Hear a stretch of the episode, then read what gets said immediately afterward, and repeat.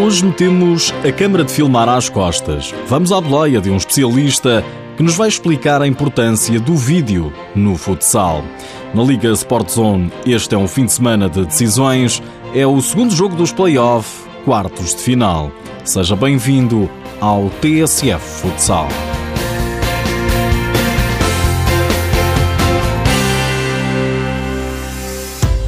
Numa das faculdades onde eu dou aulas, nós fazemos um exercício com um minuto e meio, um pitch.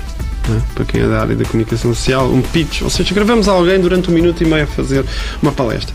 Essa pessoa é avaliada em 12 itens: postura, tom, conteúdo, como começou, como acabou, quanto tipo de mensagens passou, se estava a gaguejar, contacto visual. As filmagens são muito mais importantes do que aquilo que se possa pensar.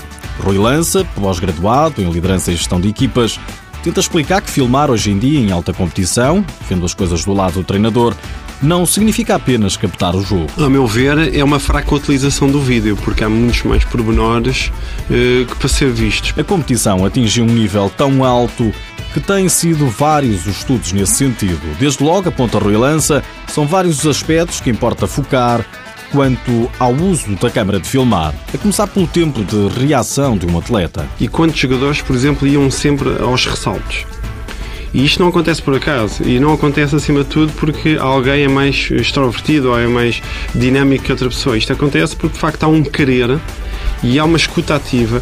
Quando eu percebo que vai haver um, um ressalto, eu não sou o melhor jogador por perceber que vai haver um ressalto. Eu estou é mais atento e percebo que em 10 vezes quando aquilo acontece, 9 tem uma grande probabilidade de ser ressalto. Mas eu para estar uh, este raciocínio todo, antes já esteve o quê? Eu estou atento àquilo que está a passar. E quando há jogadores que ganham muitas vezes ressaltos, é interessante perceber que já têm mais vontade de ganhar ressaltos do que outros. Uh, embora isto seja um jogo e esteja sempre o fator sorte aliado, não é? É uma das características do jogo. Uh, não podemos ter aquela questão de que quando ganhamos por um zero é porque nos esforçámos e quando perdemos um zero é porque tivemos azar. A questão da filmagem, do vídeo, pode dar várias informações e não tem que ver apenas com questões táticas. Eu, se estiver a ver um, um jogo ao lado de um treinador e se estivermos a apontar só as questões táticas, ele vai tirar dezenas ou centenas de apontamentos e eu vou tirar 10 ou 20. Daí o treinador, a meu ver, ganhar, perceber exatamente estas questões mais comportamentais, porque quando está a ver uma filmagem num jogo, consegue tirar apontamentos ao nível de erros ou de reconhecimento tático, questões técnicas estejam bem ou mal e também questões comportamentais. É na filmagem das questões comportamentais, na opinião deste mestre em gestão do desporto, que uma equipa pode atingir ainda mais sucesso. Nomeadamente quem fala com quem, quem interage, o próprio banco e depois a questão do, da autofilmagem, que é perceber uh, se durante o jogo eu estou demasiado calado, não estou, e muitas vezes os próprios feedbacks que os jogadores dão é, é, é uma fonte importantíssima. Só que há um problema, na opinião deste especialista. A grande maioria dos treinadores muitas vezes também não está é predisposto para isto, predisposto para aceitar que na sua equipa técnica deveria ter lá alguém que acham que sabem tudo. Não é? Também. Rui Lança recorre ao futebol para concretizar esta ideia. Não sendo futsal, peço desculpa, mas por exemplo, no outro dia ouvi ao escolar a falar da Regina, que é a psicóloga da equipa que anda. Ou seja, é interessante perceber como é que um campeão do mundo numa modalidade super mediática, dá a oportunidade a alguém que não percebe futebol, percebe de ciências humanas, lhe dizer: olha, o atleta X, em determinada situação, vai reagir a colar.